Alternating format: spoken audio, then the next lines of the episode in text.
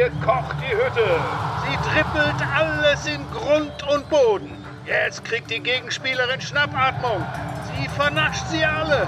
Im Lichte der untergehenden Sonne küsst der Ball die Latte. Die Grätsche aller Grätschen. Lupfen jetzt! Lupfen! Also, kicken kann sie. Und da sind wir wieder. Fabian Schiller ist mein Name. Schön, dass Sie auch heute mit dabei sind bei unserer dritten Folge Kicken kann sie in diesem Jahr. Und ein fröhliches Hola, ¿cómo estás? An dich, lieber Olli, einmal geschickt rund um die Erde nach Australien. Was siehst du, wenn du aus deinem Zimmer gerade rausguckst? Ein Hafen. Einen sicheren Hafen. Einen sicheren Hafen. Harbour Bridge, Sydney. Finalwoche ist angebrochen mit Halbfinale und Finale in Sydney. Eins ist auch noch in Auckland. Auch ganz nett dort. Aber ich bleibe jetzt hier und freue mich auf große Ereignisse und auf Frauen, die Sportgeschichte schreiben wollen und vielleicht sogar sogar noch etwas mehr. Ganz offensichtlich nehmen wir nochmal anlässlich der WM der Frauen auf, die noch bis zum kommenden Sonntag in Australien und Neuseeland stattfindet. Vier Teams sind noch dabei, wenn wir hier aufnehmen. Also wir nehmen vor dem Halbfinale auf England, Australien, Schweden und auch Spanien. Und deshalb wollen wir heute reden über die beste Spielerin der Spanierinnen, vielleicht sogar die beste Spielerin des Turniers. Wir reden heute über Aitana Bonmati. Aber wir wollen auch reden, weil es die letzte Folge Kicken kann sie zur WM sein wird. So ein bisschen Zeit Online Metablick-mäßig fragen, welche Spielerin wird nach der WM für 85 Millionen nach Saudi-Arabien wechseln? Haben wir Deutschen das Fußballspielen verlernt? Und die Frage an dich, Olli, weil du warst da, tauschen die Neuseeländerinnen und Neuseeländer jetzt den Rugby-Mundschutz gegen Schienbeinschoner? Das alles gleich in der Folge. Jetzt erstmal zu Mr. X. Olli, wen hat Mr. X heute mitgebracht? Mr. X schreibt zu Linda Casado, der Kolumbianerin, der 18-Jährigen. Technisch von neuem Niveau, auf engstem Raum alles drauf. Feenhaft, aber durchsetzungsstark, schnell obendrein, lässt sich nicht wegdrücken. Das 1 0 gegen Deutschland, vielleicht das beste Tor der Geschichte dieses Sports. Rohdiamant, der noch geschliffen werden muss. Mitspielerin für mehr fehlen vielleicht in Kolumbien. Frage auch, ob sie auf dem Flügel am besten eingesetzt wurde oder vielleicht nicht doch besser im Zentrum gespielt hätte.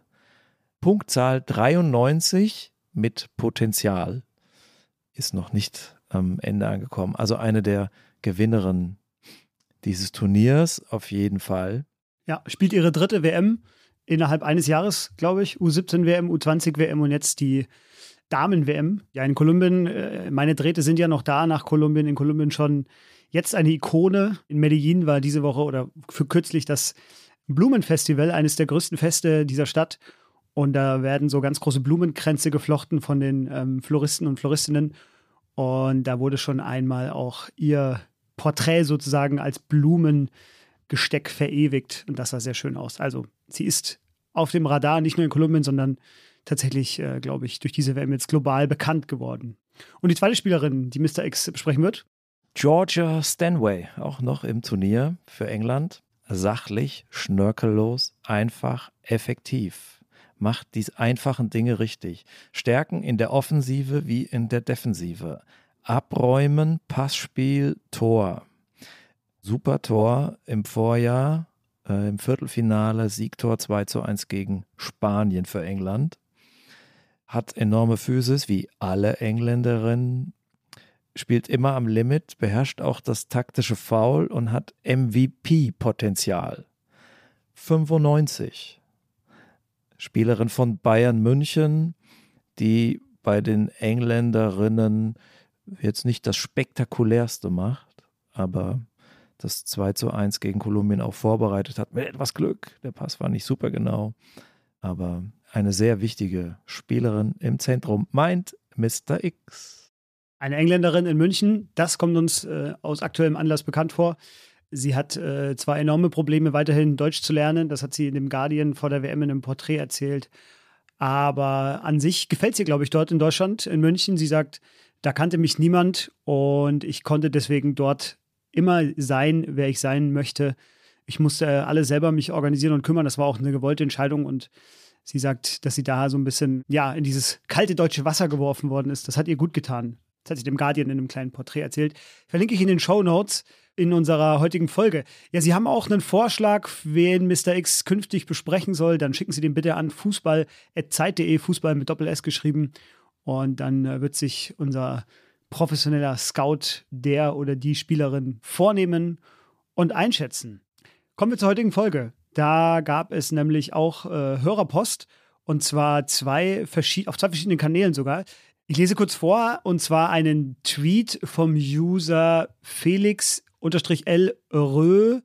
Wahrscheinlich falsch ausgesprochen, egal. Er hat uns jedenfalls getwittert, uns angetwittert, dich und mich, Olli, und er hat gesagt, ich würde mir eine Folge zu Queen Aitana wünschen. Unfassbar auch letztes Jahr ihr Kopfballtor bei der EM. Was für eine Spielintelligenz und Raffinesse. Queen verrät schon, er ist begeistert von ihr und das Tor, auf das äh, Felix hier anspricht, das ist das Tor gegen Finnland, wo sie aus ja, mehr als elf Metern einen Kopfball ins lange Eck gehoben hat. Und er war aber nicht der Einzige, der sich äh, Aitana Bonmati gewünscht hat, denn äh, per Mail kam aus der Schweiz äh, von Raphael mein Vorschlag: Aitana Bonmati. Es macht Spaß, ihr zuzusehen. Technik, Übersicht, Kreativität und Eleganz. Mit Aitana Bonmati lässt sich sowohl eine Geschichte des enormen Potenzials des Frauenfußballs als auch der noch gegenwärtigen Hindernisse erzählen. Stichwort Spielerinnenstreik bei der spanischen Nationalmannschaft. Ja, darüber werden wir heute reden. Das machen wir sehr gerne. Vielen Dank für diese Vorschläge. Sie sehen, äh, Sie wünschen, wir folgen. Deshalb reden wir heute über Aitana Bonmati. Wie immer zuerst der kleine Biografiepart hier vorneweg. Aitana Bonmati Conca mit vollem Namen, das wird gleich noch wichtig, Geboren am 18. Januar 1998 in Villanova y la Geltrú, Geltrú, ich weiß es nicht genau, in Katalonien, 40 Kilometer südwestlich von Barcelona. Sie ist 1,62 Meter groß. Kurioserweise hat sie in ihrer Kindheit erst Basketball gespielt, bevor sie dann in gemischten Mannschaften mit dem Fußball anfing. Wie bei fast allen Frauen, die wir hier besprochen haben, sagt sie, dass sie mit den Jungs gespielt hat. Das hat ihr gut getan wegen des Durchsetzungsvermögens. Denn wenn die Jungs mich in der Schule aufzogen wegen meiner Größe, habe ich einfach noch härter gespielt. Haben sie mich getroffen, habe ich noch härter zurückgeschlagen. Ich bin als Wettkämpferin aufgewachsen mit genau dieser Einstellung und Ambition. Das hat sie mal erzählt. Und wer da in dieser Ecke lebt, in der sie aufgewachsen ist, äh, südwestlich von Barcelona, der wird natürlich entdeckt, und zwar vom FC Barcelona. Sie ging auf die berühmte Fußballakademie, vielleicht die berühmteste der Welt, La Masia. Und dann ja, folgte ihr Aufstieg, an dem man eigentlich alles erzählen kann. Sie war 2014 U17 Vize-Weltmeisterin. Sie war 2015 U17 Europameisterin. Sie war 2017 als Kapitänin dann U19 Europameisterin U20-Vize-Weltmeisterin 2018 wieder als Kapitänin und dann eben die WM-Teilnahme 2019 und 2023 mit Spanien.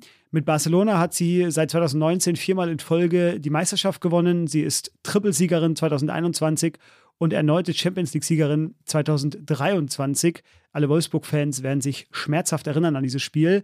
Sie war MVP im Champions League-Finale 2021 und sie war Spielerin der Saison in der abgelaufenen Champions League-Saison. Für Barcelona hat sie 154 Spiele bisher gemacht und 52 Mal getroffen. Kurioserweise wollte sie schon weg aus Barcelona.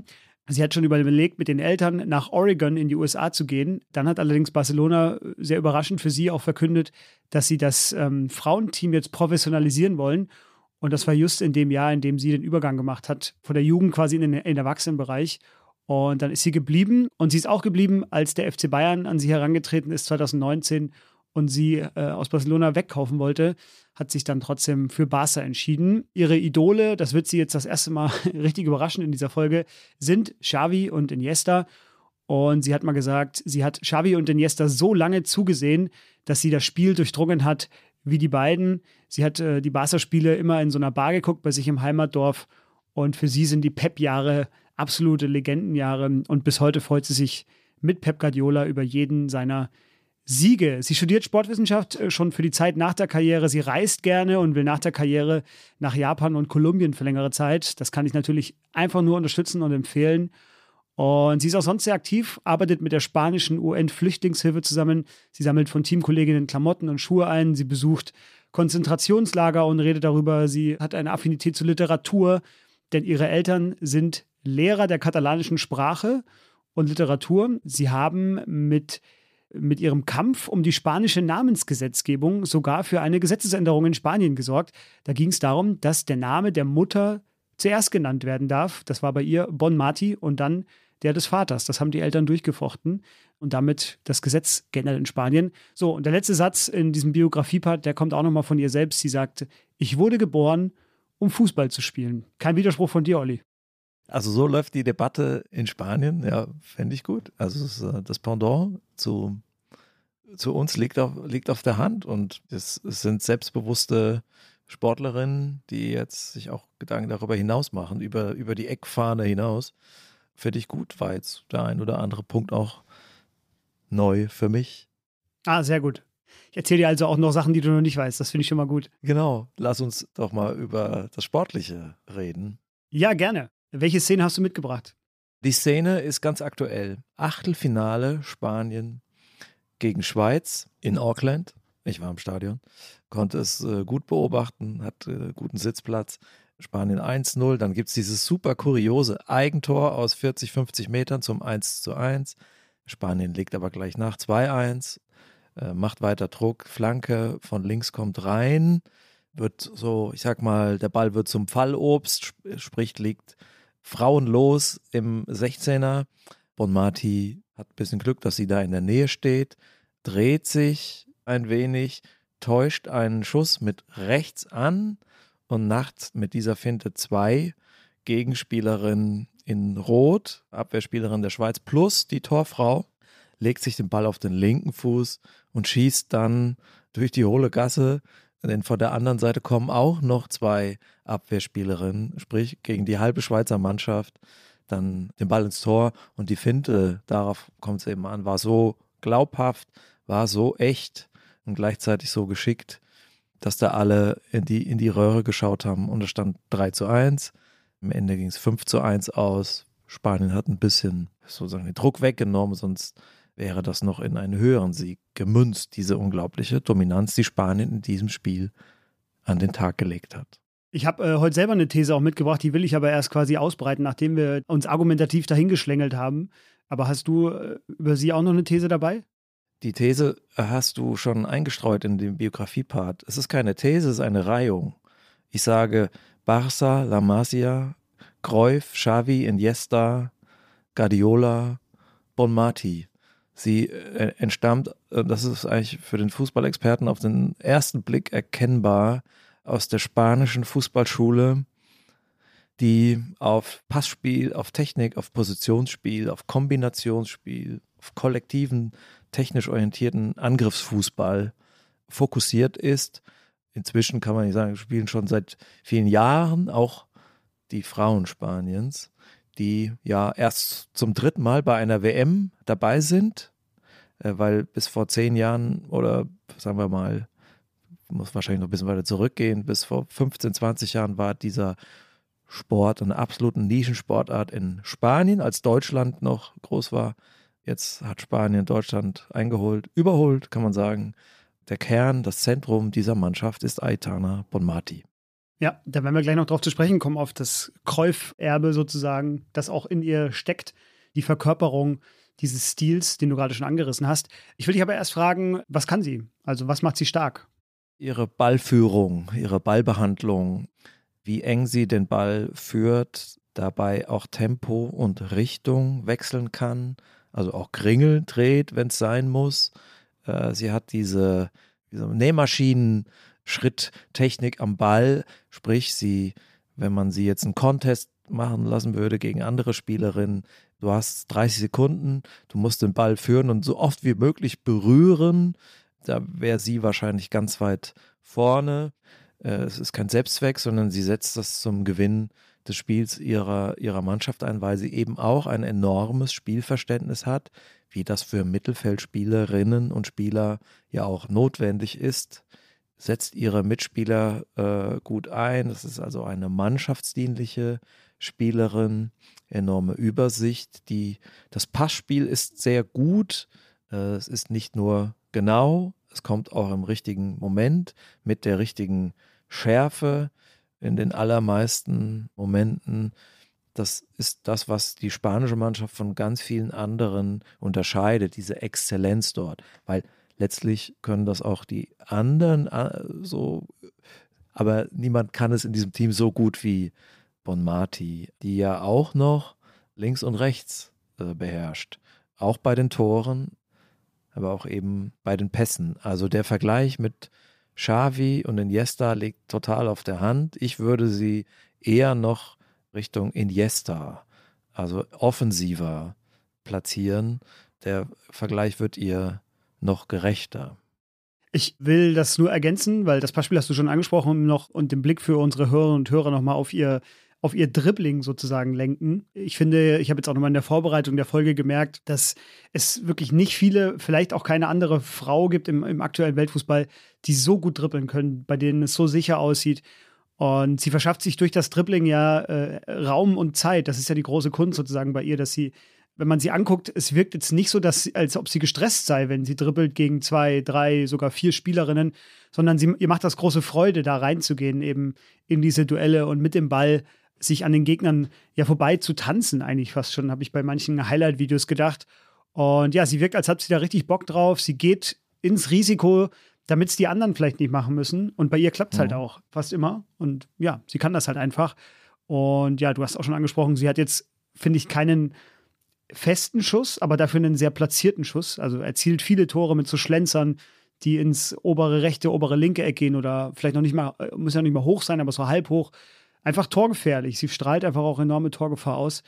Und ja, diese schnellen, äh, mein Trainer in der D-Jugend, Günter Weidlich, liebe Grüße, der hat das Tap-Tap genannt, diese schnellen Tap-Tap-Bewegungen, dieses mit, dem, mit der Sohle nach rechts ziehen oder nach links ziehen und dann den vertikalen Ball zu spielen sozusagen. Das macht sie perfekt. Das ist so schnell, das ist so eine unfassbare, unfassbares Tempo. Kopf oben beim äh, Ballführen, beim Trippeln. Das hilft viel, äh, wenn man gucken will, was machen die Mitspielerinnen, was machen die Gegenspielerinnen und zum Beispiel auch die Torfrau. Stimme dir da völlig zu. Ihr, sagen wir mal, ihr Schuss ist jetzt eher von der Härte höchstens mittelmäßig. Da sieht man schon ganz andere Geschosse. Also, sah man ja auch schon früher, da war es aber eben Birgit Prinz und jetzt äh, schießen aber auch schon Mittelfeldspielerinnen selbst von mittelgroßen Nationen, hart und fest. Das ist jetzt nicht die Sache von Bon Marti, es ist ja auch nicht die Sache von Xavi und Iniesta gewesen. Aber zu gucken, wo kriegt man den Ball und wie kriegt man den ins Tor? Wer steht jetzt da auf dem falschen Fuß von den Gegenspielerinnen und von der Torfrau? Wo ist die Lücke? Da muss man ja gar nicht festschießen, sondern es sind ja dann oft so passähnliche Schüsse. Die wird halt ins Tor gelegt. Ja, genau. Das zählt ja genauso. Klar ist natürlich, wenn die Abwehr und die Torfrau sich ja nicht so leicht verladen lassen, muss man vielleicht auch manchmal festschießen. Das ist jetzt nicht unbedingt ihre Stärke. Sie legt die Tore rein, aber äh, das macht sie eiskalt für eine Mittelfeldspielerin, die jetzt eher so auf der 8, vielleicht manchmal sogar auf der 6 spielt, ist sie schon sehr kalt und äh, vom Tor und einfach torgefährlich. Genau. Das liegt auch daran, auch das noch ein Punkt von mir, dass sie bei der Positionierung diese klassische Sechserrolle hat. Also man sieht sie dann im Spielaufbau, äh, dirigiert sie ihre Kolleginnen, sie, sie, man sieht sie viel rufen auf dem Feld, ist mir aufgefallen. Sie kündigt an, sozusagen, wo ist, der, wo ist die freie Frau, wo muss der Ball jetzt hin? Dann sagt sie auch, hier geht es jetzt nicht, wir gehen jetzt darüber. Also das ist so ein bisschen die Chefplanerrolle, die sie dann von hinten heraus hat bei den Spanierinnen. Aber, und das finde ich so bemerkenswert, man sieht sie dann innerhalb kürzester Zeit auch mit im Strafraum vorne. Deswegen macht sie ja auch so viele Tore, weil sie eben nicht außerhalb vom Strafraum wartet, sondern eben wie gegen die Schweiz. Bei den beiden Toren, die sie da gemacht hat, hat man es, finde ich, nochmal gut gesehen, dass sie da auch eben dann viel mit im Strafraum ist und da halt einfach die Strafraumbesetzung bei den Spanierinnen so gut ist, dass der Ball zwangsläufig bei einer Spanierin landet und äh, es eben ja zu Torgefahr kommt. Und es gibt noch eine ganz ikonische Szene, dass eben auch nach hinten äh, ihre Arbeit da ist.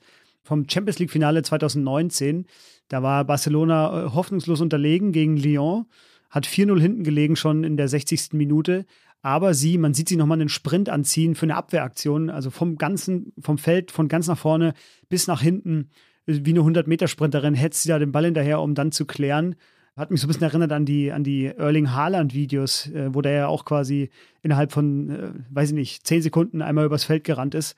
Und so einen Vibe hatte das auch. Also da sieht man, dass sie da so eine Kämpferin halt auch ist und dann auch selbst beim Stand von 4 zu 0 gegen das eigene Team noch diesen Sprint gezogen hat bis nach hinten. Ja, das fand ich noch ein bemerkenswertes Detail sozusagen in ihrer Ausbildung. Du sagst Details, beim spanischen Spiel kommt es äh, auf sehr viele Details an, die nicht auf den ersten Blick so sichtbar sind, die auch manchmal fehlen TV-Kommentatoren durchgehen, durchrutschen, äh, weil es so selbstverständlich aussieht. Den Ball in den eigenen Reihen zu halten, ist schon mal nicht so leicht, je nach Gegnerin natürlich. Ihn dann noch nach vorne zu tragen, also anzugreifen gemeinsam, ist noch schwerer und ihn dann, so wie die Spanierinnen es bevorzugen, um den gegnerischen 16er oder sogar im 16er stressfrei zu besitzen und den Besitz zu sichern, da muss viel stimmen. Das kann man am besten natürlich zeigen mit Videos. Das haben wir natürlich jetzt nicht, da stößt unser Medium an Grenzen. Aber nur mal als Hinweis, darauf achten, wenn Sie das Spiel der Spanierinnen schauen, ob es Männer oder Frauen sind oder man kann auch sagen, Manchester City spielt ja auch Spanisch mit Guardiola. Also die Abstände zwischen den, zwischen den Spielerinnen sind aufeinander abgestimmt. Die Spielerinnen wissen auch um die Stärken ihrer Mitspieler. Das fängt damit an, dass sie wissen, wo zu sagen, wohin wird gepasst. Etwas weiter nach vorne, etwas steiler, etwas genauer, etwas schärfer oder so in den Fuß. Also hat im Idealfall ist das eine sehr facettenreiche Handlung, das Passspiel. In welchem Winkel stehe ich zum Tor? Wie löse ich mich von meiner Gegenspielerin, bevor ich den Ball bekomme? Also vielleicht mit einer Lauffinte. Und mit welchem Tempo gehe ich in den Pass rein? Finde, das sieht man bei den Spanierinnen, dass man so die Klasse. Das hat kein anderes Team auf der Welt so den Moment, wenn die Ballführende die Fühler ausstreckt, den Tick verzögert vielleicht den Pass und dann kommt die äh, anzuspielende, vielleicht sogar zwei, ja, aber sagen wir mal, die angespielt wird, zieht das Tempo an und dann kommt der Ball genau. Das heißt, es ist eine flüssige Bewegung. Das Passspiel ist nicht nur, ich gebe den Ball ab, jetzt mach du mal. Bei den Spanierinnen, die haben dann sofort, es ist eine offensive Aktion, es ermöglicht eine offensive Anschlussaktion. Bei Australien beispielsweise sieht das dann manchmal so aus, wenn sie sich den Ball zuspielen, die stehen dann mit dem Rücken zum Tor, 20 Meter vom Tor. Ja gut, dann haben sie den Ball, aber dann müssen sie ihn irgendwie zurückspielen oder verlieren ihn. Sie kommen in den Zweikampf. Bei den Deutschen fiel mir auf, dass die sich nicht so gut gelöst haben von ihren Gegenspielerinnen. Lea Schüller beispielsweise hat das überhaupt nicht gezeigt, hat ja auch nicht immer gespielt. Bei England sieht man es so ansatzweise. Aber harmonisch macht es Spanien. Der Zauber des äh, Positionsspiels, des Barcelona-Positionsspiels, des spanischen Positionsspiels erklärt in zwei Minuten von Oliver Fritsch. Ich ergänze nur mit einem Zitat von Aitana Bonmati selbst. Sie hat gesagt, bei Spanien und Barcelona versuchen die Mittelfeldspieler den richtigen Raum zur richtigen Zeit zu besetzen und den Ball dahin zu bringen, wo wir ihn haben wollen. Es geht nicht nur darum, den Ball zu bekommen, sondern darum, welche Teamkollegin ihn vielleicht in einer noch besseren Position bekommen kann. Und diese Rolle liebe ich. Und ja, daran zeigt sie, finde ich, dass es einfach ein großes Glück ist für, den, äh, für die Entwicklung des Fußballs der Frauen, dass äh, Barcelona beschlossen hat, auch in, in, in, Mädchen zu investieren, auch in Frauen zu investieren, die äh, Fußballschule La Masia eben auch zu öffnen für Mädchen. Und dass dadurch eben dieser Einfluss, der ja im, im, Herrenfußball auch der dominierende ist oder einer der dominierenden der letzten Jahre, Jahrzehnte, dass der eben auch bei den Frauen jetzt vorherrschend ist. Und man sieht es eben an ihrer Biografie. Also sie ist ja, sie bekennt sich selber als Kräufistin sozusagen, eine, eine Verteidigerin der Glaubenssätze aus Barcelona. Also die wissen, was sie tun. Spanien hat eine äh, Spielidee, hat eine Spielkultur, die dominante oder eine sehr einflussreiche in der Welt. Und das machen dort alle. Das macht dort der letzte in Primera Division, hieß es früher, das heißt La Liga. Die spielen alle ähnlich. Ob einem das jetzt gefällt oder nicht, ja. Aber es ist Passspiel, Spielaufbau von hinten. Und die Frauen machen das auch. Es liegt ja auch auf der Hand, dass die Frauen es so machen. Der Kern dieses Spiels ist nicht Physis. Also es geht darum, um Geist, sagen, um Werte vielleicht sogar. Es geht um Geschick, es geht um Spielverständnis, um Technik um Zusammenspiel, um Teamgeist, wo wir sofort sagen würden, ja, natürlich sind da Talente auf beide Geschlechter gleich verteilt. Der Unterschied zwischen Männern und Frauen ist natürlich Physis. Das ist ja in jeder Sportart so. Wir erleben es bei dieser Weltmeisterschaft, dass der Frauenfußball auch physischer geworden ist. Aber der spanische Fußball war nie, hatte nie seine Stärken in der Physis. Was natürlich auch Widerspruch hervorrief. Es gibt auch Sergio Ramos, war schon ein sehr physischer Verteidiger. Ohne Physis geht es auch nicht, weil man sieht ja, spanische Männer, sozusagen, die machen ihr Tiki-Taka oder ihr Rondo auf dem ganzen Feld. Es fehlt dann aber an Intensität und Leidenschaft, was man eben auch braucht für die Defensive und was die Argentinier bei den Männern so super an den Tag gelegt haben oder jetzt die Engländerinnen mitbringen, die Lust am Zweikampf, was ja auch Deutsche eigentlich äh, ausmacht, deutsche Fußballer und Fußballerinnen. Das ist nicht die DNA Spaniens. So, ne? Die bringen was anderes werfen was anderes die Waagschale, aber es ist trotzdem äh, stark, ja. Lässt sich an ihr auch sehr gut ablesen, denn das noch von mir sozusagen zu ihren vielleicht Nachteilen, wenn man so will, oder ihren Schwächen, die, sie, die man gar nicht so genau benennen kann, weil ich finde, es gibt gar nicht so viele. Aber das ist bei ihr die Körpergröße, weil sie ist tatsächlich ja 1,62 Meter nur groß, muss man sagen. Das ist, ist ja wirklich nicht viel. Wie groß ist jetzt Xavi? Viel größer doch auch nicht, oder? Ja, das müsste ich jetzt nachgoogeln. Das habe ich jetzt nicht parat, das Wissen. Aber 1,62 Meter ist schon, also ist ja, wirklich nicht viel tatsächlich. Und das ist gerade, wenn du halt Fußball spielst, nicht viel. Und umso erstaunlicher, dass sie selbst Kopfballtore dann auch macht.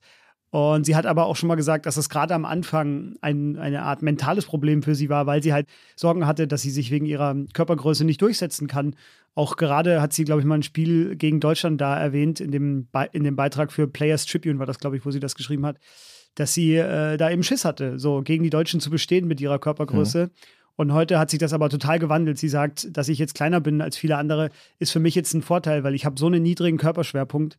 Ich kann ganz andere Bewegungen machen als jetzt zum Beispiel Alexandra Popp, nehmen wir mal die als, als Vergleichswert oder Wendy Renard aus Frankreich. An der kann sie sich halt ganz einfach vorbeischlängeln, weil sie halt, ja, einfach ja, der Körperschwerpunkt viel tiefer ist. Der Vergleich ist ja immer spannend. Spanien, Deutschland, sagen wir mal, die beiden Prinzipien. 2008 Finale der Männer 1 zu 0 für Spanien. Natürlich war Deutschland physisch überlegen und größer, aber sie sind ja nicht an den Ball gekommen. Ja? Ballack äh, zum Beispiel. Und 2010 war die Mannschaft schon etwas weiter, Halbfinale, aber Spanien war da so am Zenit und gewinnt dann 1-0. Übrigens durch ein Kopfballtor nach einer Ecke. Das ist ja auch Physis. Aber auch da, die, die Überlegenheit am Ball und beim Freilaufen, ja, Spiel ohne Ball, die war da deutlich. Und da ist Spanien allen überlegen, den Deutschen vielleicht sogar besonders. Aber es hat auch alles Nachteile. Es ist nie so effizient. Die Spanier schießen selten einfache Tore. Die Standards sind jetzt nicht unbedingt ihr Ding, wobei sie bei diesem Turnier, die Spanierinnen auch Tore geschossen haben nach Standards, selten jetzt der Weitschuss so Spanien äh, muss manchmal mehr investieren und mehr Dominanz haben, mehr den Ball, Pässe, um zum Tor zu kommen. Die Holländerinnen hätten es im Viertelfinale ausnutzen können. Fiel das 1 zu 1, ja, nach dem Ballverlust, schnell in die Spitze gespielt, guter, toller Schuss, 1 zu 1. Und dann hätte Holland auch gewinnen können in der Verlängerung. Das war ein 50-50-Spiel, wie übrigens die anderen Viertelfinals praktisch auch. Natürlich hat dieser Stil auch Nachteile. Also Spanien ist jetzt nicht mein Top-Favorit in dem Turnier. Wie siehst du es? Wen hast du? Hast du ein internes Ranking? Wir haben uns jetzt nicht vorher abgesprochen, aber wir dürfen die jetzt auch mal kurz spekulieren. Wer gewinnt am Ende? Ja, gute Frage. Habe ich tatsächlich nicht vorbereitet. Mein Gefühl sagt mir, dass die Spanierinnen äh, schaffen können, tatsächlich. Einfach auch, weil sie von den vier verbliebenen Teams mit Schweden den, finde ich, leichtesten Gegner haben, auf dem Papier zumindest da zwischen unserer Aufnahme jetzt und dem Erscheinen dieser Folge das Halbfinale schon gespielt sein wird, kann mir diese Aussage auch enorm auf die Füße fallen. Denn die Spanierinnen haben ja gegen Japan ganz klar ihre Grenzen aufgezeigt bekommen mit dem 4 zu 0, als sie komplett ausgekontert worden sind. Eine taktische Meisterleistung der Japanerinnen und des japanischen Trainers, der die Schwächen Spaniens da genau im Blick hatte. Und das ist vielleicht die Lösung auch für die Schwedinnen. Aber für mich sind die Spanierinnen tatsächlich die Favoritinnen ja, und beim anderen Halbfinale England-Australien. England scheint mit seiner Klasse eigentlich den Australierinnen überlegen, aber die Australierinnen haben den, den Heimvorteil. Die sind jetzt getragen von einer Euphoriewelle. Da kommen wir ja gleich noch zu, wie die Stimmung bei dir unten in Australien ist. Da ist total 50-50 für mich. Da würde ich jetzt sagen, wenn Australien gewinnt und dann im Finale steht, dann ja, wird es auch da wieder, sage ich mal, das Gleiche mit, den, mit dem Heimvorteil und gegen die Spanierinnen. Aber die Spanierinnen schauen für mich so überlegen aus, zumindest in allen Spielen außer dem Japan-Spiel, dass sie für mich die Favoritinnen sind. Ich will nur einmal ganz kurz was, weil du gerade über Deutschland und Spanien gesprochen hast. Bon Marti hat sich dazu geäußert nach der EM 2022 im vergangenen Jahr, als Deutschland gewonnen hat gegen Spanien. Hat Bon Marti gesagt, von uns wird erwartet, dass wir gewinnen und gut spielen. Und ich weiß nicht, ob das für alle anderen auch gilt. Nehmen wir Deutschland, die machen zwei Tore und verkriechen sich, danach machen sie nichts mehr. Gut gespielt haben sie jedenfalls nicht, hat sie über die Deutschen gesagt. Das spricht mir ein wenig aus dem Herzen. Deutschland hat ja Spanien geschlagen bei dem Turnier in der Vorrunde. Beide haben gegen England in der Verlängerung 2 zu 1 verloren. Deutschland im Finale, Spanien im Viertelfinale. In Brighton, war ja auch im Stadion. Das war ein äh, großartiges Spiel von Spanien und vielleicht, also ich weiß, dass Engländer, äh, manche Engländer sagen, das war die noch größere Hürde als Deutschland. Wir wissen, wie knapp das Finale war, aber Spanien hatte eigentlich den Sieg verdient und England war fast schon raus. Ja, dann fiel so ein bisschen ein Glückstor und dann kam der Auftritt von Stanway äh, mit dem Klasseschuss. Das sind so Spiele, die auf Messerschneide sind und dann natürlich Heimvorteil bringt auch nochmal noch mal was rein. Der ist, war in England groß, der ist auch hier in Australien groß. Manchmal ja auch bei Schiedsrichterentscheidungen, hat man ja bei Australien jetzt auch gesehen, im Eröffnungsspiel, aber auch im Viertelfinale. Wir haben in der letzten Folge, haben wir ja äh, Lena Oberdorf besprochen und sie mit Bon Marti verglichen. Nur noch mal ganz kurz gesagt, naja, Lena Oberdorf ist ausgeschieden, klar, keine Frage. Und trotzdem würden wir ja sagen, potenzielle Weltklasse mit ihrer Physis, mit ihrem Eins gegen Eins, mit ihrer Intensität im Zweikampf, da ist sie gegenüber Bon Marti überlegen. Und Bon Marti ist einfach geschickter im Freilaufen und technisch besser, bessere Ballverteilerin. Aber wenn ich jetzt sagen müsste, wer ist besser? So, dann würde ich sagen, okay, Spanien hat jetzt gerade die Nase vorn. Aber schwer zu sagen, wer jetzt die größere Karriere am Ende gemacht haben wird als dritte noch Georgia Stanway, die Mr. X von sich aus ins Spiel gebracht hat. Das ist vielleicht so eine Mischung, ja. Also Mittelfeldspielerin, die Defensive und Offensive so beides fast am Anschlag beherrschen wie sie, wenn es hart auf hart kommt, nochmal mehr macht oder nochmal zulegt und das Tor dann schießt und das war ja auch so ein Rush nach vorne also das führt auch zum Erfolg, auch wenn es vielleicht technisch nicht so fein ist. Hm. Also ich kann total verstehen, Queen, Aitana. Wie unser Hörer geschrieben hat, ja. Ja, genau. Ich würde sagen, die, wenn da jetzt jemand die anderen danach sozusagen einen Zehennagel vorne sieht, ist es auch total berechtigte Sichtweise auf die Dinge, weil du hast selten, dass jemand alle, also sozusagen Physis und Technik und Strategie alles am Anschlag hat, das, das gibt es quasi nicht. Ja? Äh, mhm. Mal gucken, welches Prinzip am Ende gewinnt. Bei Spanien bin ich natürlich ein bisschen skeptisch. Also ich glaube auch, die Schwedinnen können sie schon schlagen. Im Finale würde ich aber, also mein Favorit wäre dann schon England. Ganz einfach, weil die jetzt dieser Zirkus mit Boykott und der Trainer, der irgendwie dem die Mannschaft nicht folgt, dann spielt der spanische Putea, Trainer, der Jorge ja, der Wilder, meinst du? Genau, mhm. genau blicke da nicht durch, muss ich sagen. Ist nicht, dass ich da jetzt Einsichten hätte als deutscher Journalist, ja auch schwierig, aber das fühlt sich irgendwie jetzt nicht gut an. War auch mein Gefühl am Anfang. Du hast dann Putellas, die vielleicht auch nicht ganz fit ist, aber die dann ja fast gar nicht spielt. Mapi Leon, meine Lieblingsabwehrspielerin im Frauenfußball, ist gar nicht erst dabei. Bon Marti wurde gegen Holland kurz vor Schluss ausgewechselt oder beim Stande von 1-0, bis es dann in die Verlängerung kam. Da hat sie dann auch nicht mitgespielt. Ich fand sie auch in diesem Spiel gar nicht so auffällig, muss ich sagen, im Viertelfinale. Also es wirkt äh, ein wenig so, ich würde gerne eine spanische Elf sehen mit den, so wie das auch bei Barca damals war oder Spanien in der Hochphase, wo man weiß, genau, ah, das ist die Viererkette, dann die drei im Mittelfeld, dann die drei vorne und sie spielt im Tor. Vielleicht gibt es mal einen Wechsel, aber das ist so die Elf. Das würde ich mir bei den Frauen auch wünschen. Dann wären sie, glaube ich, wirklich Nummer eins. Vielleicht nur ganz kurz einmal für den Kontext für alle Hörerinnen und Hörer, die das nicht mitbekommen haben. Es gab im vergangenen September äh, eine, einen Beschwerdebrief von 15 Spielerinnen aus dem spanischen Nationalteam, also 15 Spielerinnen tatsächlich. Unter ihnen viele große Namen, die gesagt haben, sie wollen aus emotionalen und gesundheitlichen Gründen nicht mehr ins Nationalteam berufen werden weil sie dem Trainer äh, mangelnde Betreuung und schlechte Methoden vorgeworfen haben. Darunter auch Irene Paredes zum Beispiel, die Kapitänin, die damalige, Alexia Putellas war auch dabei, du hast es gesagt, Bonmati war auch dabei, Mapi Leon, die bis heute sozusagen diesen Streik durchzieht, denn die Hälfte dieser Spielerinnen hat vor der WM dann signalisiert, falls ich berufen werde für die WM, fahre ich auch mit. Und das war dann sozusagen das, der Burgfrieden, der geschlossen worden ist, weil bis heute ist jetzt nicht ganz klar, ob dieser Streik jetzt beendet ist, weil manche streiken ja weiter. Mapi Leon hat zum Beispiel gesagt, es gibt Werte, die über einer WM stehen. Aita Bonmati hat eben äh, genau in die andere Richtung argumentiert. Sie hat gesagt, du verpasst Spiele, Geld, Sponsoren, alles und du wirst in der Presse gelüncht. Für sie fühlt es sich jetzt richtig an, denn der Verband hat aus ihrer Sicht einiges angekündigt, was er ändern möchte. Und deshalb ist sie jetzt bei dieser WM dabei, im Gegensatz zu anderen Starspielerinnen der Spanierin, was eine Schwächung ist für das Team, keine Frage. Das kann natürlich äh, quasi in der, in der Rückschau dann das Entscheidende sein, aber das werden wir nie herausfinden, denn da bleiben wir im Konjunktiv. Olli, du hast gerade schon so ein bisschen ausgeschweift erzählt über andere Spielerinnen bei dieser WM, die dich äh, beeindruckt haben. Das ist die perfekte Überleitung zu unserer Top 5 Kategorie, die wir natürlich auch heute machen in unserer Folge. Ganz simpel gehalten, Top 5 beste Spielerinnen der WM 2023. Dein Platz 5 bitte. Mary Fowler, Australien. Ganz zart scheinendes Wesen und doch so stark in der Durchsetzung ihrer Skills, technisch stark, torgefährlich, gute Assists. So auf der Nummer 10 war dann teilweise die wichtigste Spielerin, weil Sam Kerr, die, der Star von Australien, immer noch nicht in der Startelf ist, die ersten drei Spiele gar nicht gespielt hat, dann in der K.O.-Phase jetzt ein bisschen mehr Einsatzzeit bekommen. Man weiß nicht, ob sie im Halbfinale eingesetzt wird. Das ist hier große Debatte.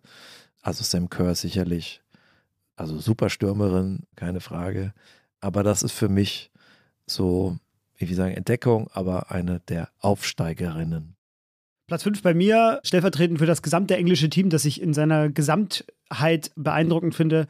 Äh, die Engländerin, finde ich, macht äh, extrem Spaß, ihnen zuzugucken. Vereinen Physis mit Technik. Und für mich äh, tatsächlich stellvertretend dafür dann Chloe Kelly, alleine wegen ihrem Elfmeter, den sie im Elfmeterschießen gegen Nigeria geschossen hat, der härter geschossen war als jedes Premier League-Tor der vergangenen Saison und zwar bei den Männern. Also ein unfassbares äh, Elfmetertor. Äh, Elfmetertor. Elfmetertor. Elfmetertor, genau. Aber 111 km/h und mit so einer eingeleitet, das Ganze mit so einem komischen Anlaufsprung, fast schon so storchenartig. Und dann, ähm, ja, einfach nur richtig Bam. Also war einfach nur, hat einfach nur Bam gemacht und in den Winkel. Und damit war das Elfmeterschießen beendet. Deswegen für mich Platz 5 für diesen Elfmeter Chloe Kelly. Ich habe es mal so auf 80 oder so gebracht. Ich habe vor, vor ein paar Jahren mal auf so eine Wand geschossen, natürlich mit meinen alten Morschenknochen. Früher hätte ich vielleicht auch 82 geschafft, aber 111 ist schon eine Granate. Wobei, ganz ehrlich, man muss zugeben, beim Elfmeterschießen kommt es jetzt auch nicht immer darauf an, wie fest man schießt. Aber trotzdem ist, war das ein Statement. Das war ein Statement, das war ein Statement-Elfmeter, genau. Ich mache direkt weiter mit meinem Platz 4. Den mache ich ganz schnell, weil du hast vieles schon gesagt, was für die Australierinnen gilt. Deswegen bei mir auf Platz 4 Steph Cately, äh, die Linksverteidigerin, aber auch spielt auch mal ab und zu woanders bei den Australierinnen. Und zwar, weil sie ja stellvertretend im Schatten von diesem ganzen Sam Kerr-Hype, den es ja in Australien scheinbar gibt, die Erwartungen bisher erfüllt haben, weil sie sich eben durchs Turnier kämpfen und Steph Catley ist für mich eine der prägenden Figuren dieser Mannschaft, auch wenn sie als Linksverteidigerin vielleicht jetzt nicht den, den sichtbarsten Einfluss auf das Spiel hat. Aber ja, sie kämpft und ackert viel. Das ist mir aufgefallen. Auf Platz 4 bei mir Lauren James aus England. Ein neuer Star, wenn man so will. Auf der großen Bühne zumindest neu. Äh, super Dribbling. Kann so nach innen ziehen mit rechts und dann schießen. Spielt auf dem linken Flügel spielt aber auf der 10, ganz großer Auftritt gegen China beim 6 zu 1, ist jetzt in meinem Ranking ein paar Plätze gerutscht durch die wirklich dämliche, also auch unschöne rote Karte gegen Nigeria, weswegen sie zwei Spiele raus ist, auch noch im Halbfinale gesperrt ist. Ja, das war so ein bisschen dreckig. Klar, Fußball und so, da geht es auch mal zur Sache, aber das hätte jetzt echt nicht sein müssen. Rüke und im Ranking abgestuft auf Platz 3 ist bei mir Salma Flügelsprinterin von Spanien.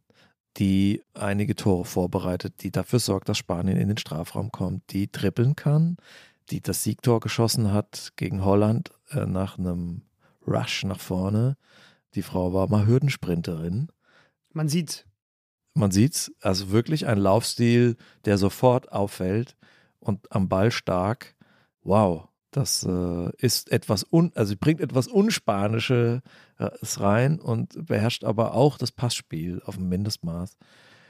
Ui, super Fußballerin, sieht man sehr gerne zu. Ja, tatsächlich. Bei mir Platz 3 aus Japan, Hanata Mitsayawa. Einfach weil sie die meisten Tore bisher bei dieser WM geschossen hat, nämlich fünf. Sehr feine Technik aber auch. Äh, enorm sprintstark, also sehr schnell im Spiel nach vorne. So haben sie ja zum Beispiel die Spanierin eben auch ausgekontert, dank ihr. Japan hat, finde ich, sehr viel Spaß gemacht bei dieser WM. Fand ich sehr beeindruckend, wie sie in jedem Spiel quasi ganz anders aufgetreten sind. Also im Spiel gegen Spanien, glaube ich, hatten sie 20 Prozent Ballbesitz und haben 4-0 gewonnen. Im Spiel gegen Norwegen war das, glaube ich, dann äh, 60 Prozent eigenen Ballbesitz und trotzdem gewonnen. Also die Japanerin offenbar sehr variantenreich und eben auch äh, abschlussstark. Hanata mit Sayawa fünf Tore. Wer weiß, vielleicht bleibt sie damit ja WM-Torschützenkönig. Vielleicht eher nicht, weil es sind noch zwei Spiele zu gehen. Aber für mich Platz drei. Platz zwei, Tembi Khatlana aus Südafrika. Und zwar ikonisches Tor gegen Italien in der Nachspielzeit zum 3 zu 2. Damit ähm, erstmals K.O.-Runde für Südafrika. Tolles Tempo äh, bei ihr, aber auch enorm gute Ballbehandlung. Äh, Habe ich sehr gerne zugesehen, wie Tembi Khatlana äh, Fußball gespielt hat. Und ja, auch eine, eine, krasse Geschichte. Sie hat gesagt, sie hat in den Wochen vor der WM innerhalb von wenigen Tagen drei Familienmitglieder verloren und, und wollte eigentlich abreisen, aber ist dann geblieben, hat gespielt äh, für das Land hatte im vergangenen Jahr auch einen Achillessehnenriss, also ist vielleicht noch gar nicht auf ihrer Höchstform sozusagen. Und sie hat selber gesagt, äh, ich bin zurück nach meiner schweren Verletzung, ich spiele für mein Land und für jedes Mädchen, das hier sein wollte, um für Südafrika Geschichte zu schreiben. Das hat mich sehr beeindruckt und eben auch fußballerisch fand ich sie auffällig. Auf Platz zwei bei mir Vicky Beschow, Frankreich. Spielerin, die jetzt im Viertelfinale eingewechselt wurde in einer Phase, wo Australien stärker wurde und mit dem Wechsel äh, kippte das Ding wieder Richtung Frankreich. Frankreich hätte eigentlich gewinnen müssen, gewinnen können zumindest, wurde dominant. Das äh, rundum Mittelfeldpaket sehr bissig im Zweikampf, sehr geschickt im Zweikampf, eins gegen eins, aber auch nach vorne stark. Sie hat einen Elfmeter verschossen, aber gut, das kommt mal nicht in die Wertung. Also ganz toller Auftritt dieser jungen äh, Französin und überhaupt meine Top 5, ich habe mich auf die Aufsteigerinnen beschränkt. Ich weiß natürlich, Bon Marty kann man hochranken und Stanway und Sam Kerr kann es noch werden. Aber ich habe jetzt mal gesagt, die, die nach 2000 geboren sind. Becho ist ähm, 2003, Fowler, Salma auch. Lauren James ist 2001, schon fast äh, Routinier. Und 2005 ist meine Siegerin Linda Casado. 18 Jahre, tolle Geschichte überhaupt. Aber was für eine Fußballerin. Das sind meine Top 5, nennen wir sie die Aufsteigerinnen dieses Turniers. Da du der Reporter vor Ort bist, kommt natürlich deinem Urteil besondere ähm, Credibility zu. Und ja, meine Top 5, weiß ich es gar nicht, Aufsteiger. Nö, ich fand einfach, dass ich so die, die ich jetzt am auffälligsten fand, und die mir auch am meisten Spaß gemacht haben. Das ist mein Ranking. Und wir sind ja auch bis auf Platz 1 gehen wir ja auch komplett auseinander, was ja auch ein Beleg ist für diese neue Vielfalt eben im Frauenfußball, über die wir vielleicht gleich noch kurz reden können. Aber mein Platz 1, genau gleich wie bei dir, Mr. X hat eigentlich schon alles gesagt. Linda Caicedo aus Kolumbien, Tor des Turniers für mich gegen Deutschland und ja, technisch vielleicht jetzt schon eine der besten sozusagen und das mit 18 Jahren. Treue Hörerinnen und Hörer unseres Podcasts wissen ja, dass ich eine Vorliebe für Kolumbien habe seit äh, wenigen Monaten, seit ich Zeit dort verbracht habe. Hat mir einfach enorm viel Freude bereitet, jetzt die Kolumbianerinnen und Kolumbianer so ekstatisch zu sehen im Stadion und auch zu Hause, obwohl die Spiele ja mitten in der Nacht waren, wegen der Zeitverschiebung, also morgens um vier meistens oder um fünf. Aber ich habe Bilder geschickt bekommen äh, aus, von Freunden aus Kolumbien, die da saßen am Fernseher und geguckt haben, was ihre Frauen da machen in Australien. Deswegen auch mein Platz 1, Linda Caicedo. Das war unsere Top 5. Wenn Sie mal Vorschläge haben, welche Top 5 wir unbedingt machen müssen, bitte an fußballerzeit.de schicken. Das Abstimmungsverfahren dazu ist äh, geheim natürlich. Wie einigen wir uns darauf? Und wir überraschen uns hier gegenseitig mit der Top 5. Olli, gibt es äh, noch Sachen zu sagen zu Aitana Bonmati oder wollen wir noch ganz kurz reden über zum Beispiel die Trends, die du gesehen hast bei dieser WM? Und ja, welchen Trend das deutsche Team verpasst hat. Tja, die alten Größen, Deutschland und vor allem auch die USA, sind ja früh raus äh, und das nicht zufällig. An den beiden ist eine Entwicklung vorbeigegangen oder die haben sie passieren lassen. Sie haben sich auf ihre alten Stärken verlassen. Die gibt es natürlich und gibt es auch heute noch. Aber da sind die Entwicklungen bei der Konkurrenz so vorangeschritten, dass das nicht mehr reichen wird, sich sozusagen auf die deutschen oder amerikanischen Tugenden zu verlassen, die ja doch so unterschiedlich gar nicht sind. Nämlich, würde man sagen, eher so ein Individualismus, ein leidenschaftliches Spiel. Wir reißen uns zusammen und reißen uns den Arsch auf, sozusagen. Dann wird schon reichen. Aber nein, man muss, so wie das bei den im Männerfußball auch ist, verschiedene Dinge mischen, um zu bestehen. Also das Ballbesitzspiel in der gegnerischen Hälfte, Ballzirkulation, das braucht jede Spitzenmannschaft bei den Männern, auch bei den Frauen. Es braucht ein Umschaltspiel, dass man auch mal ein schnelles Tor über einen Konter erzielen kann, also quasi in einem also mit, mit zwei Spielerinnen an, anzugreifen und ein Tor zu erzielen. Aber man muss auch beherrschen können, sich mal in den eigenen Strafraum zu stellen und den Gegner spielen zu lassen. Und wer das am besten mixen kann und alles beherrscht, nicht auf gleichem Level, aber der hat auch eine Siegchance. England hat das. Die Mannschaft ist mein Favorit, weil die auch am schwersten aus dem Weg zu räumen ist.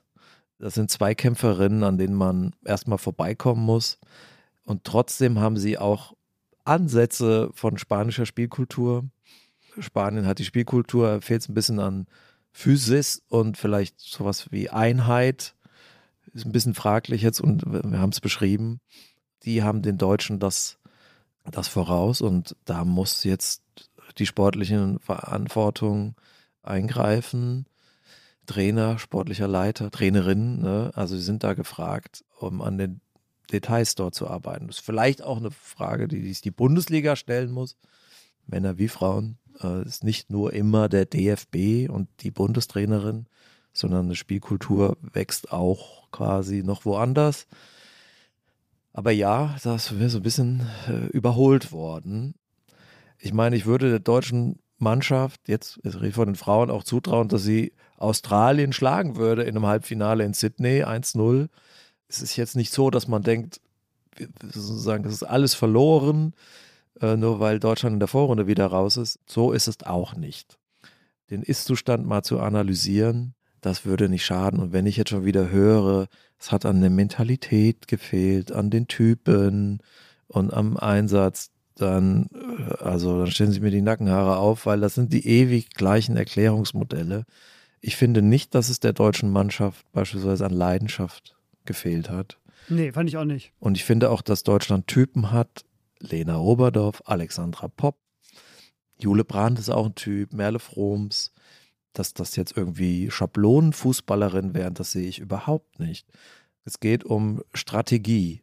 Der globale Fußball der Frauen ist viel besser geworden, also in der Summe auch. Das ist ja der große Trend. Es wird auf der ganzen Welt, auf allen Erdteilen gespielt, nicht in jedem Land gleichermaßen, aber der Wachstum findet proportional statt. Es spielen mehr Frauen Fußball, mehr Mädchen. Sie, sie spielen intensiver, sie werden besser ausgebildet. Nur so entsteht Qualität. Und das war hier zu sehen. Im Prinzip auch von den Mannschaften, die chancenlos waren. Also auch Vietnam, finde ich, hat Passspiel, hat eine starke Torfrau, hat eine Raumaufteilung, auch wenn sie 7-0 verloren haben in Dunedin gegen Holland, wo ich im Stadion war. Das ist sozusagen die Entwicklung. Dann war ja selbst Kolumbien zu stark und selbst Südkorea so stark, dass es für ein Unentschieden gereicht hat. Das ist natürlich bitter für Deutschland, aber das Deutschland ist ausgeschieden und das Turnier ist trotzdem attraktiv. Auch in Deutschland, was ich mitkriege, ist ja, dass nicht nur die Stadien hier voll sind und die Stimmung hier toll, natürlich Australien, aber auch weil Kolumbien Stimmung macht, und selbst wenn dann Spanien gegen Schweiz in Neuseeland spielt, sind 40.000 da, die total mitgehen, weil die Fußballerinnen einfach Tolles bieten. Das würde mich mal interessieren. Wie ist es in Deutschland? Also wir haben ja vor dem Turnier gesagt, oh, wenn die Deutschen früh ausscheiden, da, wer interessiert sich dann noch so in der Masse? Ich habe den Eindruck, was ich so höre, wenn ich meine WhatsApps eröffne, das wird sehr wohl geschaut, was da passiert. Auch im Viertelfinale, oder? Ja, das äh, kann ich jetzt nicht so teilen, den Eindruck tatsächlich, aber vielleicht bin ich dann auch einfach in den falschen Kreisen unterwegs. Aber man zumindest, das ist, wäre jetzt mein Take noch dazu, es werden jetzt neue Geschichten erzählt und gebildet. Und das ist, glaube ich, die, die Grundlage für auch künftiges Wachstum, dass man eben jetzt, ob es jetzt Caicedo ist, ob es Bon Marti ist, ob es Alexander Popp ist, man kennt jetzt nicht nur eben den Auftritt von diesem Jahr, sondern man weiß auch vielleicht schon, was sie im vergangenen Jahr bei der EM gezeigt haben. Äh, bei Caicedo weiß man, dass sie jetzt ihre dritte WM schon dieses Jahr spielt, ihre Krebserkrankung. Also es werden quasi Geschichten aufgebaut, an denen man sich entlanghangeln kann und so wird Bindung hergestellt. Und ähm, was den Frauenfußball betrifft oder den Fußball der Frauen, muss man ja sagen, dass dann sowas natürlich auch dazu führt, dass Identifikation geschaffen werden kann. Diese Idee der FIFA, 32 Mannschaften auch bei den Frauen jetzt antreten zu lassen, hat sich ja komplett ausbezahlt. Also der Fußball ist dadurch deutlich sichtbarer in, in, in vielen Erdteilen, gerade auch außerhalb von Europa mit, mit den Mannschaften. Du hast schon Vietnam aufgezählt, aber auch Südafrika, Nigeria, äh, Jamaika hat zumindest für, für, in der Vorrunde für Furore gesorgt. Also es sind alles Länder, die auch zu Hause noch mit enormen Hindernissen zu kämpfen haben. Da geht es um Bezahlung, um Infrastruktur. Auch die Kolumbianerinnen kämpfen einen, einen harten Fight gegen den eigenen Verband, gegen die eigenen alten Männer, ich sage es jetzt einmal so plakativ, die da halt eben noch in der Verantwortung sitzen. Und das, äh, ja, sieht man bei dieser WM eben sehr, sehr deutlich, finde ich. Und ja, das lässt mich zumindest für, den, für die Zukunft des Fußballs der Frauen irgendwie optimistisch nach vorne blicken.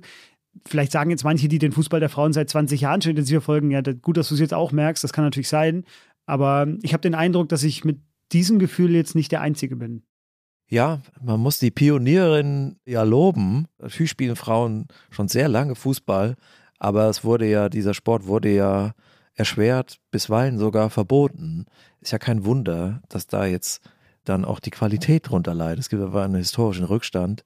Der ist jetzt nicht komplett aufgeholt, aber der Sport hat jetzt mittlerweile, äh, hat so eine Verbreitung gefunden, dass er Massen begeistern kann. Und wenn ich höre, zwei Millionen Einschaltquote, Samstag, Vormittag, Viertelfinale Australien, Frankreich und das in Deutschland, ist das schon gar nicht so schlecht, finde ich. Also das Entscheidende ist halt hier im Land, die Leute lassen sich wirklich begeistern und äh, das ist das, was den Wert einer solchen Sportveranstaltung ausmacht. Ich habe gelesen, das Viertelfinale der Australierin gegen Frankreich war in Australien nach dem Olympiagold von Katie Freeman 2000 in Sydney das meistgesehene TV-Event in der Geschichte ja äh, oder Sportevent. Und das heißt ja was bei dieser sportverrückten Nation, die ja eigentlich ganz andere Sportarten äh, spielt. Cricket, Australian Football, glaube ich, ist auch noch ein großes Thema. Rugby ist ein großes Thema. Ja, das ist ein ganz seltsamer, ganz seltsamer Sport. Da wurde ein großes Spiel hier in Melbourne um fünf Minuten dahin verlegt, weil die das Elfmeterschießen noch gucken wollten. Auch die Spieler, äh, die Aktiven auf dem Platz haben die Matildas, so wie die Australierinnen sich ja nennen, der Leinwand verfolgt. Das ist auch mal ein Zeichen. Ich habe auch ein Video gesehen bei Twitter, da hat jemand irgendwie bei, ich weiß gar nicht, welcher Sport das war, wahrscheinlich Cricket oder so, hat jemand auch in der, in der auf den Zuschauerrängen, haben die Zuschauer sagen, auf ihren Handys das Elfmeterschießen verfolgt, den entscheidenden Elfmeter gegen Frankreich.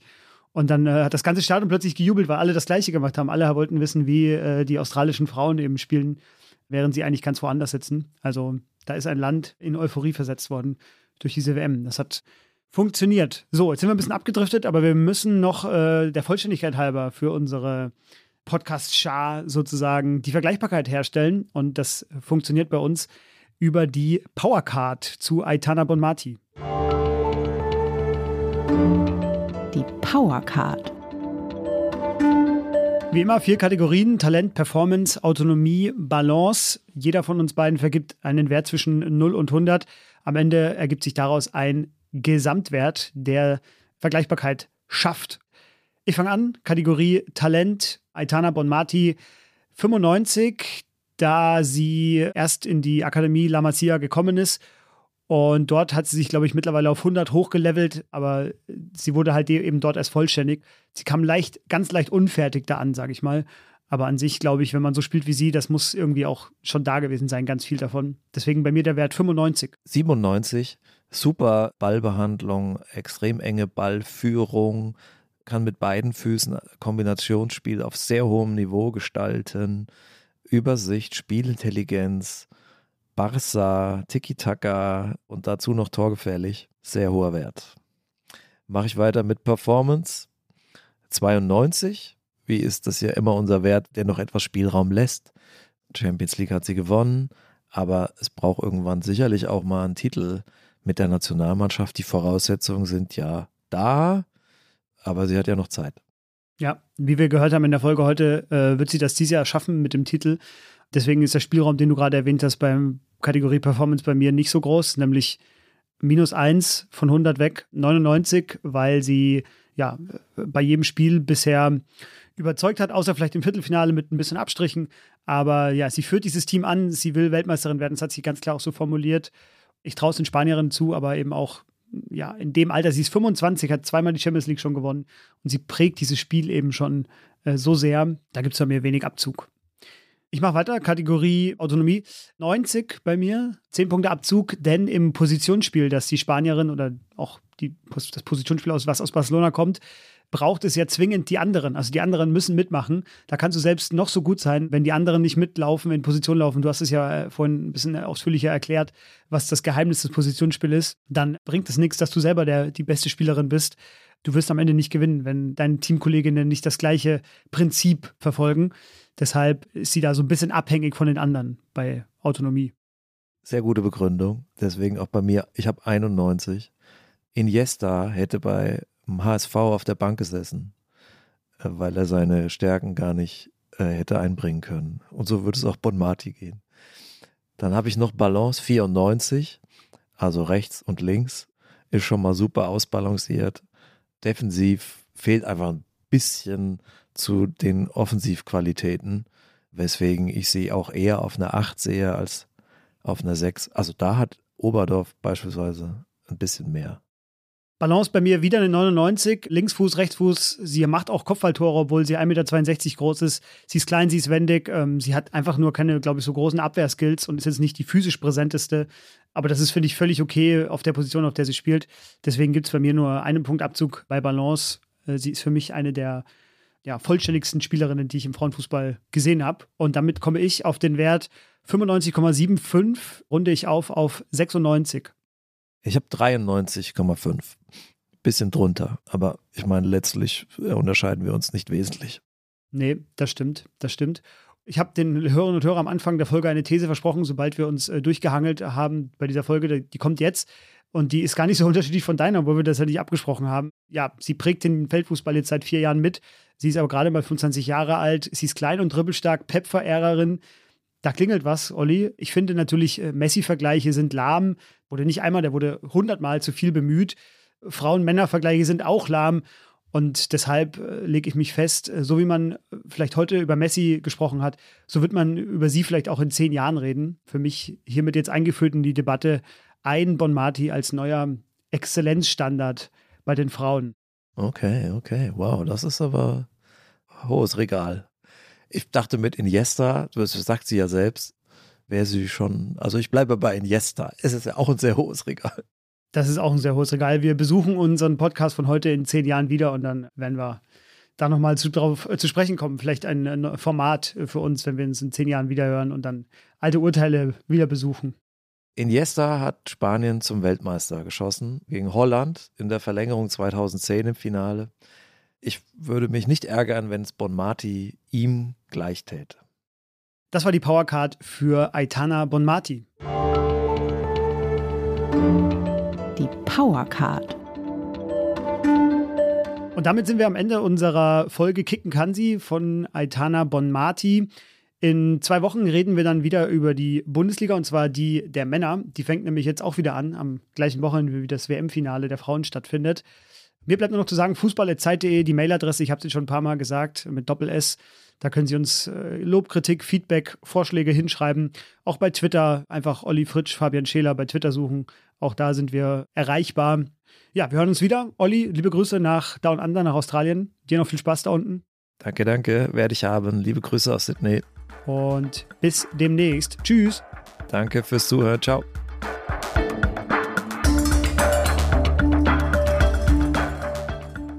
kann sie. Ist ein Podcast von Zeit Online, produziert von Pool Artists.